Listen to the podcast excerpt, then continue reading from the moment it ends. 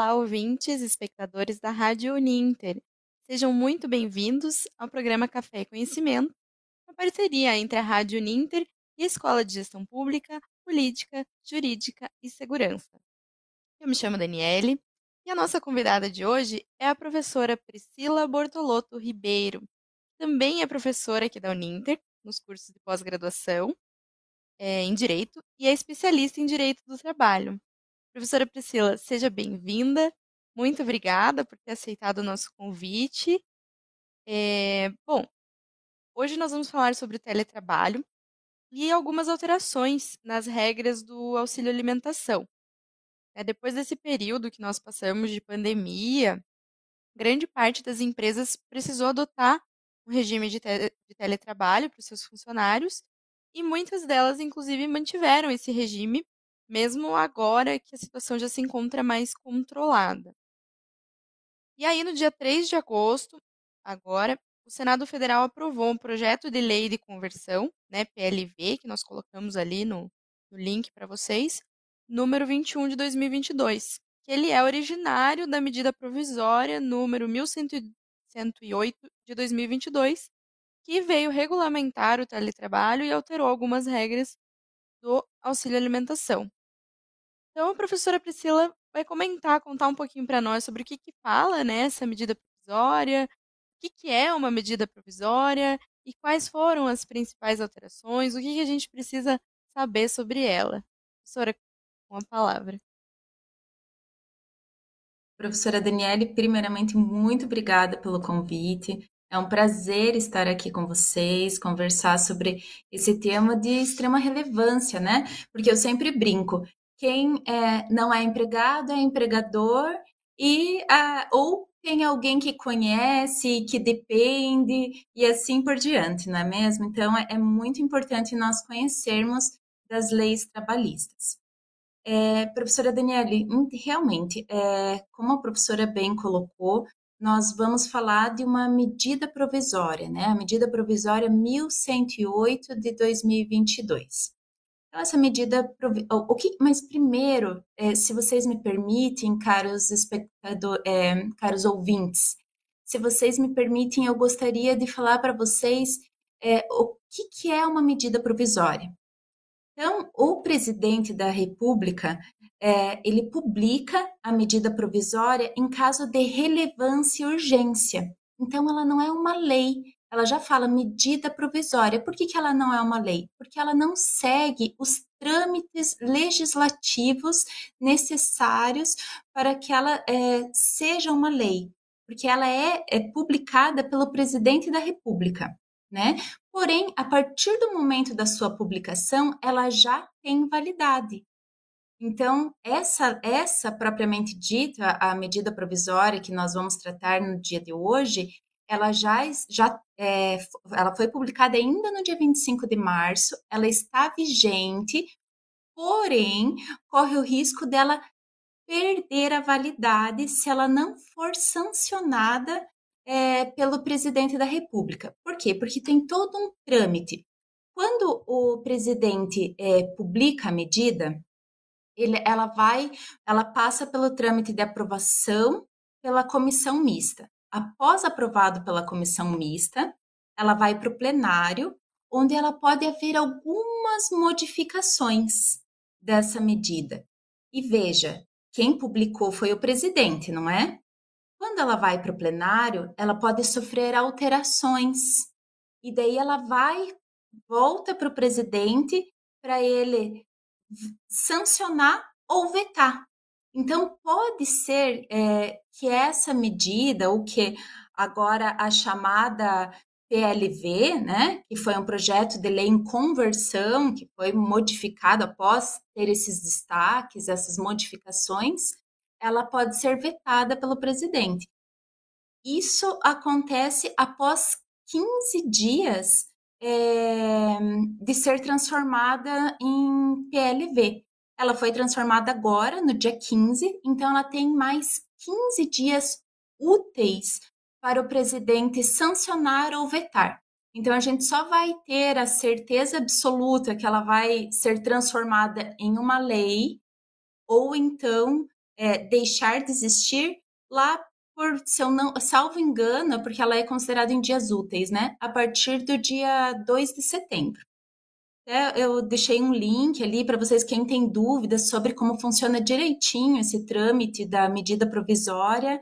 Acho que está o link disponível para vocês, né? Só que vocês vão ter que clicar ali na, na parte de medida provisória, tá? Mas superando, né, essa, essa observação que é, que é muito importante sobre, sobre o tema, professora né, professora Priscila, Daniele? É, desculpa te interromper, Oi? mas eu estava até pensando aqui, né, é, você falou daqui 15 dias úteis, então a gente vai saber então as cenas dos próximos capítulos, né? Se teve alguma mudança, se a lei foi sancionada ou não.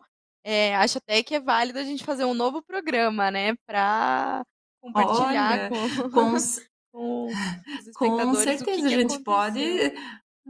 Olha, eu venho aqui com, com todo, todo prazer informá-lo se, se continuou, quais foram as modificações, né? Se foi vetado ou, ou se foi sancionada, né? Ah, legal. Então, é... é... deixa só, só mais uma questão. Queria deixar uma boa noite para a professora uhum. Jennifer, que está nos assistindo e é, comentou ali no, no chat. E também queria dizer para vocês que eu estou acompanhando aqui o chat no YouTube. Então, se tiverem alguma dúvida, alguma interação, alguma sugestão, podem colocar lá no chat que a gente está é, acompanhando aqui. Pode seguir, professora. Vamos lá, então. Porque o que, que a medida provisória 1108 ela nos trouxe? Ela tratou de dois assuntos muito importantes. Um deles é o auxílio alimentação e outro deles é o teletrabalho. Né? Então, realmente, com a pandemia e como a professora Daniele é, bem observou, aumentou sem dúvida o número de teletrabalho, até porque foi, é, foi uma necessidade, né? Uma necessidade mundial. Embora o teletrabalho já exista há muito tempo, antes mesmo da reforma trabalhista que ocorreu em 2017, já havia previsão do teletrabalho, mas estava sendo regulamentado a, a passos lentos, né? Com, com a em 2017, com a reforma trabalhista, houve uma pequena regulamentação e agora a medida quis trazer aí uma regulamentação ainda maior, mais abrangente. Mas eu queria iniciar falando sobre o auxílio alimentação, até porque a medida provisória começa tratando desse assunto. Então, é, o que, que, seria o auxílio alimentação, ou também chamado é, vale alimentação? É um benefício concedido para, é, para o empregado. Veja, é, não é obrigatório o empregador conceder esse benefício, tá? Então, é uma opção do empregador, exceto se houver obrigatoriedade em convenção coletiva, né? Então, se foi convencionado entre os sindicatos que o empregador deve fornecer alimentação, aí é uma obrigatoriedade. Caso contrário, não há previsão em lei de obrigatoriedade de concessão. Ok? É, então, veja, tratando-se que a gente está falando de uma opção, é, mas qual seria a vantagem desse empregador fornecer o vale alimentação? Aposto que deve ter muita gente que está se perguntando. Primeiro, que se a empresa, se o empregador for inscrito no PAT, Programa de Alimentação ao Trabalhador, e ela for do lucro real, ela vai possuir um incentivo fiscal. Incentivo fiscal esse que está lá na medida provisória, mas já havia previsão legal antes. Tá? A medida provisória só veio aí a, a, a confirmar esse incentivo tá? na dedução do, do imposto de renda da, da empresa.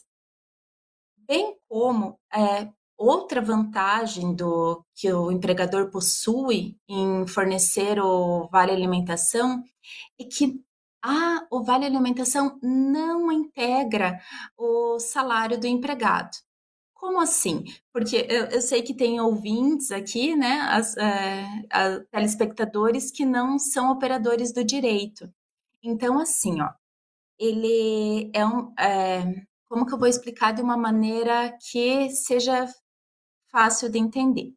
Quando você paga o salário para o empregado, tem esse salário, ele faz uma série de hum, projeções. Então, ele projeta no 13 terceiro, então o empregado vai receber o 13 terceiro conforme o salário, o empregado vai receber as férias conforme o salário que ele recebe, o FGTS é calculado conforme o, o salário, porém a alimentação não vai fazer parte do salário.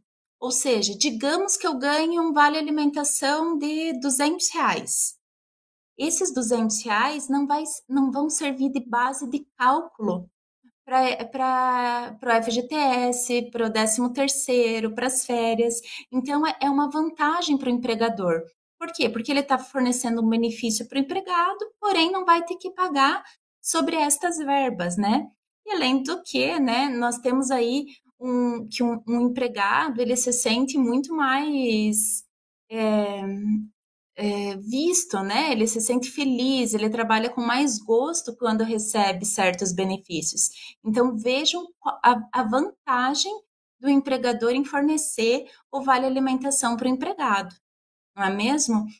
Até porque a, também ele, um empregador, isso aqui é muito importante é, o que eu vou falar, porque daí vocês vão entender o porquê também da medida provisória. Então, o empregado, ele. Oi, pois não? não? Desculpa te interromper, mas eu, eu tive uma dúvida agora. Sobre essa questão do uhum. auxílio uhum. alimentação. É, como as pessoas estão, estão em regime de teletrabalho, né? Aí, por exemplo, ela saiu do regime presencial e ela recebia um valor, ele pode ser reduzido, tendo em vista que a pessoa não vai é, talvez, né, por ela estar em casa, ela não vai ter os mesmos gastos que ela teria, por exemplo, almoçando em um restaurante, digamos assim. Não sei se essa justificativa é plausível. Veja, professora Daniele, hum, assim, não porque é, ele continua exercendo as suas atividades, né? Então, a medida provisória, isso é uma dúvida bem frequente, sabe? As pessoas, a primeira coisa, falam, nossa, então, as pessoas fazem essa ligação, né? Teletrabalho com auxílio alimentação, veio a medida provisória, eles vão tirar de quem está no, no, no teletrabalho. Não, não tem ligação, é, é um benefício concedido pelo trabalhador, né? Então, o trabalhador, embora não, não integre a remuneração do empregado, ele pode retirar sim esse benefício, porém, há uma discussão aí, porque nós temos o artigo 468, né, de alteração contratual, que não pode haver alteração contratual que prejudique o empregado, né? Então, a princípio, entende-se que não poderia haver essa alteração, tá? E a medida, ela não permite, ela não trouxe assim, ah, que o, o empregado que trabalha em regime de teletrabalho pode haver essa, é, é, pode deixar de receber o vale alimentação, né? Até porque ele continua trabalhando. Nada mais justo que ele receba nos mesmos moldes e até que tenha os mesmos benefícios do que o trabalhador que não está em teletrabalho, né? Tá certo, muito é, obrigada. Não sei se eu consegui esclarecer a dúvida, professora Daniele. Sim, sim. É, eu queria ah. saber assim se, se, o valor poderia ser reduzido, né? Mas acho que é isso, não, não poderia, É, é que né? daí poderia haver essa, essa, o entendimento de que é, há uma alteração contratual que não tá. é benéfica para o empregado, né? Porém, Sim. se tiver, é, eu entendo que não tem previsão em lei, mas eu entendo que se tiver talvez um acordo junto ao sindicato, nada impede. Tá? legal, tá? legal. É, então, se a empresa ela for inscrita no PAT, no, no Programa de Alimentação do Trabalhador, ela pode descontar do valor concedido até 20% do benefício do empregado. Tá? Então, vamos, vamos supor, né, para fazer para o cálculo, eu sou, não sou muito boa em matemática não, professora Daniela, então eu vou fazer algo bem, um cálculo bem simples para a gente entender. Digamos que o empregado receba 100 reais a título de vale alimentação.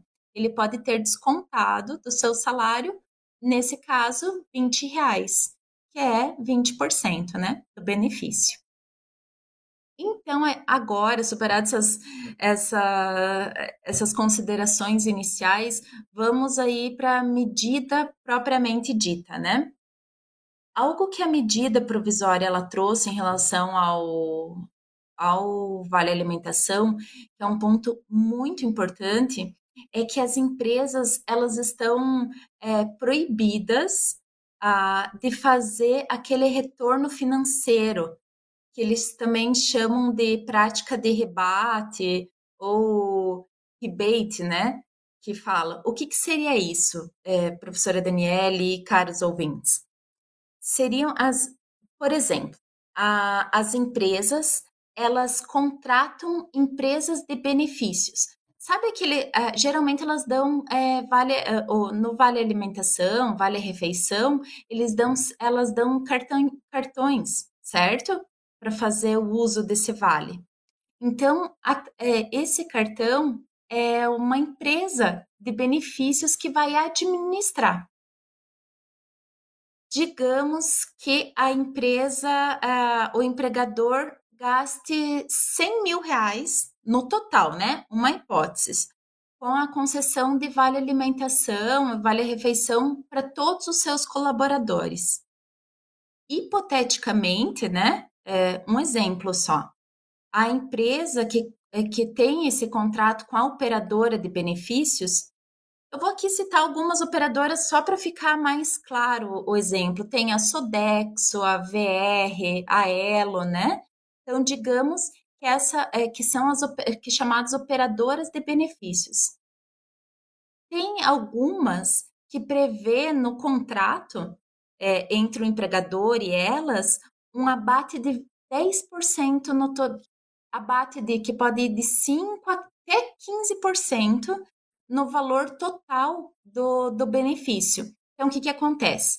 O empregador, é, o valor total de benefício de todos os colaboradores é de 100 mil reais, ele teria de gasto. Digamos que a, a empresa X fale para ele assim: não, feche comigo que eu vou, ter, vou te dar um abate de 10% do valor total. Ou seja, fica um valor de, na realidade, daí a empresa só vai pagar 90 mil reais a título de vale alimentação.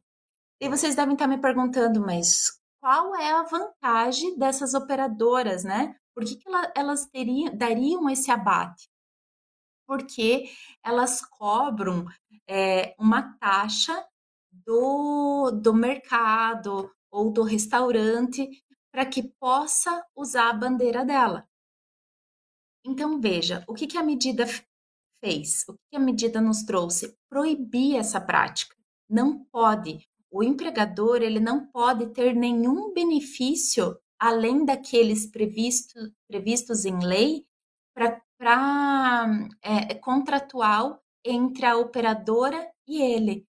Porque o que, que, acontece, professora Daniele? Você é, entende que encarece para o próprio trabalhador que vai consumir? Porque com certeza o mercado e o restaurante, como ele tem que pagar essa taxa, ele vai repassar no, no vai, vai repassar nos produtos, né? É isso que eu pensei, na verdade pagando... é uma transferência de valores, né? Um passa para o outro, que passa para o outro e acaba caindo no próprio trabalhador, né? Não, é e aí, além do que, exato, e além do que, e quem que consome é o trabalhador, né? É. Então, e também a gente tem que parar para pensar que os pequenos estabelecimentos se tornam inviáveis. Por que, que quando a gente chega com o cartão do Vale Alimentação ou Vale Refeição, certos estabelecimentos dizem não, a gente não aceita. Por quê? Porque a taxa é alta né? Então, assim, isso inviabiliza os pequenos estabelecimentos de operarem via Vale e indiretamente o empregado paga essas taxas porque pelos mercados e pelos restaurantes, porque eles estão embutidos nas mercadorias. Então a medida provisória é, proibiu essa prática, porém ela traz uma previsão que as empresas que ainda estão está é, é tá vigente esse contrato dessa forma com as operadoras dos benefícios, elas podem ter validade de até 14 meses. a contar da data da publicação da medida ou o término do contrato. Então, digamos, a medida foi publicada lá em mar... dia 25 de março, certo? É... E o contrato entre a empresa e a operadora era de 60 dias. Pronto, encerrou, ela já não pode mais ter essa prática. Aliás, a medida prevê mais, que não pode ter nenhum benefício, por, direto ou indiretamente. Direto dessa forma, veja, né? Um benefício aí de, de quanto de, de desconto, né?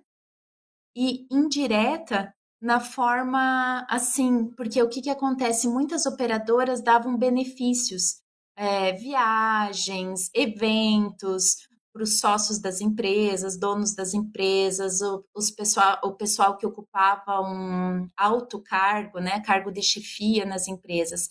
Então, a empresa que é, tiver esses benefícios direto ou indireto após esse período, né, contratual previsto na medida da é, provisória, de ela vai, ela pode incorrer em multa, ela pode ter que pagar aí uma multa que varia de 5 a 50 mil reais, previsto na medida provisória. É, eu não sei se, eu, se, eu, se, ficou alguma dúvida, professora Daniela, eu não sei se eu, se eu consegui explicar essa parte do, dos benefícios. Para mim ficou bem claro, né? Essa proibição do, do empregador ter algum benefício com a empresa. A empresa seria uma, uma pessoa jurídica, né, fornecedora desses benefícios de vale alimentação. É, então, para mim, isso ficou bem claro, sim. Isso, então esse prazo. E veja, é tão. Porque não, não, tinha, não tem nada em lei que proibisse esse contrato da operadora e das empresas, né? Até então a medida trouxe esse prazo de 14 meses para quem está com contrato vigente, né? É, de até 14 meses, que pode ainda continuar desta forma, depois não mais. Ou, se o contrato acaba antes de 14 meses, aí até o término do contrato, né?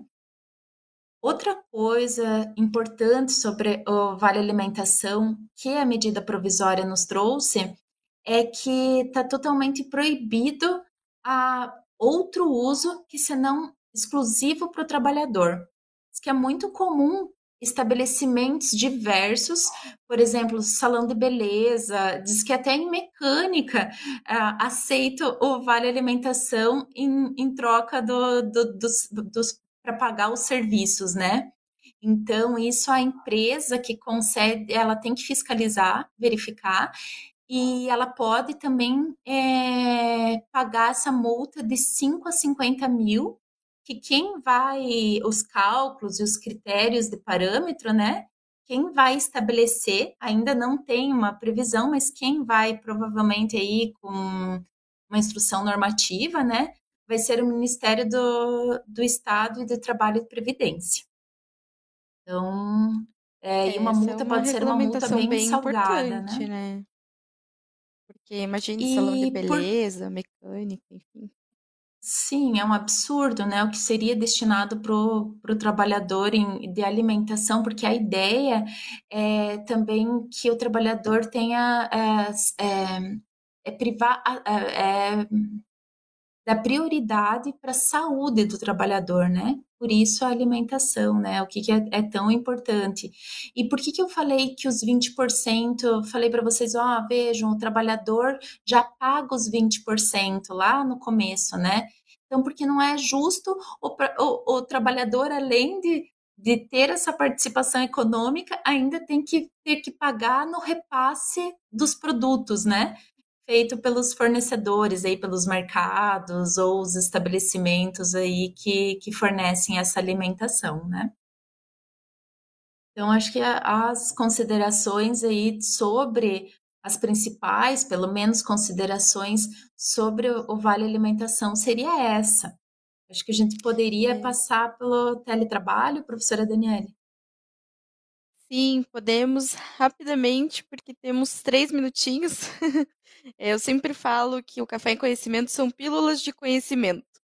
porque nós só temos 30 minutinhos, mas a gente sempre traz bastante informação. Então, acho que a professora trouxe aí informações valiosas né, sobre as alterações no Vale Alimentação. E, de repente, se quiser falar sobre né, o, que, o que é mais importante em relação ao teletrabalho, imagino que tem bastante coisa também. Eu até tinha anotado algumas dúvidas, mas. Não, deixar... professora Daniela, fique à vontade. Então vamos fazer assim: pode. É, se, se, a professora tiver alguma dúvida, né, que algum aluno trouxe ou que a, a professora tenha, por favor, pode. Que assim acho que fica dinâmico, a gente aproveita mais o tempo. Tá, então é porque assim, duas coisas que me chamaram a atenção sobre o teletrabalho. É, a primeira coisa foi a questão de controle de jornada, que eu li, mas eu também não sei se eu entendi exatamente é, da forma correta. É, eu li que o empregador não, não pode fazer o controle de jornada é, dos empregados que estão em teletrabalho. É isso mesmo? Então, professora, a medida provisória, ela regulamentou que não poderia fazer parte do controle de jornada aqueles empregados que estão em teletrabalho, mas que trabalham por produtividade ou por tarefa. Então, esses que trabalham por produtividade e por tarefa não, não têm um controle de jornada definido. Entendi, mas aí a princípio, demais... o, aqueles, os demais poderiam sim ter. Pode ter um ponto, alguma, um ponto eletrônico, né? Alguma coisa assim, nesse sentido. Exatamente. Então. E a, a, outra questão que me chamou a atenção também foi sobre a utilização de recursos, como celular, notebook. É, tem uma disposição ali que diz que é, o, o, empre, o empregador né, que estiver usando esses recursos em casa, por exemplo, ah, estou usando aqui o meu celular da empresa, mas isso não significa que eu estou à disposição da empresa. É, aí eu achei isso interessante e até é, questionável, né, professora? Bem, é, eu, para falar bem a verdade, é um ponto que me deixou um, um, pouco de dúvida, professora. Por quê? Porque ele dá a entender assim, ah, é, o que que acontece? O trabalhador que utiliza de, dos, dos meios da empresa, né? Computador, celular, softwares, que é, passou do horário dele e estiver utilizando esses instrumentos, não vai ser considerado como jornada de trabalho. Eu fiquei pensando, bem, provavelmente seja se ele utilizar é, para fins diversos que não para o trabalho porque senão não faz sentido, né? Digamos, ah, a pessoa, é, o trabalhador ele está utilizando o celular para responder mensagens do empregador. Veja, eu entendo que é tempo à disposição do empregado, né? Logo, conta como jornada, conta como hora extra. Mas aí, é, então eu é acredito que a Oi? Não, nessa outra situação, né, que a professora trouxe dele usar para outros fins, ele também não poderia, né, por exemplo, utilizar o celular da empresa é, eh, para fins pessoais, né? É, se a empresa sim determinar, não pode. Né? Se a empresa se tiver no contrato do trabalho que é proibido, né, a utilização, aí realmente não não é não não é permitido. Até porque é um bem da empresa, né? No mínimo é antiético você utilizar para fins diversos que não para o trabalho, né? Sim. Professora, temos mais um minutinho, se quiser deixar alguma alguma consideração, alguma dica para os nossos ouvintes. Ah, e um ponto que eu achei assim bem é, interessante que eu queria deixar aqui, que a medida trouxe que fica permitida sim a adoção de regime de teletrabalho ou trabalho remoto para os estagiários e aprendizes. Para mim, aprendiz não, não é algo assim tão. É, ah, porque é, é tão difícil de imaginar. Porque o que, que acontece? O aprendiz ele é um, um, empregado seletista, né? Agora o estagiário não, ele tem lei própria, né, que regulamenta, tem a lei de estágios. E, a, e agora, através da medida provisória, permite-se sim o teletrabalho para estagiário também. É, outra consideração que eu queria fazer aqui bem rapidinho, né, que a, a, a para os empregadores eles têm prioridades, certos empregadores têm prioridades é, para trabalhar no regime de teletrabalho. Quem seriam eles? Os empregados com deficiência e os empregados e empregadas com filhos ou crianças sob a guarda judicial até os quatro anos de idade. Então, eles teriam prioridade para trabalhar no regime de teletrabalho. Acredito que as principais considerações sobre a medida seriam essas, professora Daniele. Agradeço a todos os ouvintes, os telespectadores que acompanharam a gente até aqui. Peço desculpas por falar tanto e eu estou à disposição. Qualquer dúvida que surgir, eu pode, podem me falar, podem me convidar novamente, que eu estou sempre à disposição de vocês. Ai, que legal. Eu, eu que agradeço, professora Priscila, aprendi muito hoje. Poderíamos ficar horas conversando, porque né, a medida provisória ela é curtinha, mas tem bastante coisa para falar. E já fica o convite, né, para daqui um mês aí, pelo menos, provavelmente já teremos a, a sanção ou veto da lei, né? E aí é, você pode trazer para os nossos ouvintes as novidades dos próximos capítulos. Então, muito obrigada mesmo por, ter, por participar aqui com a gente. É, quero deixar um abraço para todos que nos acompanharam e para os meus colegas da Escola Jurídica, especialmente a professora Daniele Assad, que é a idealizadora aqui do nosso programa. E até a próxima. Uma excelente noite a todos.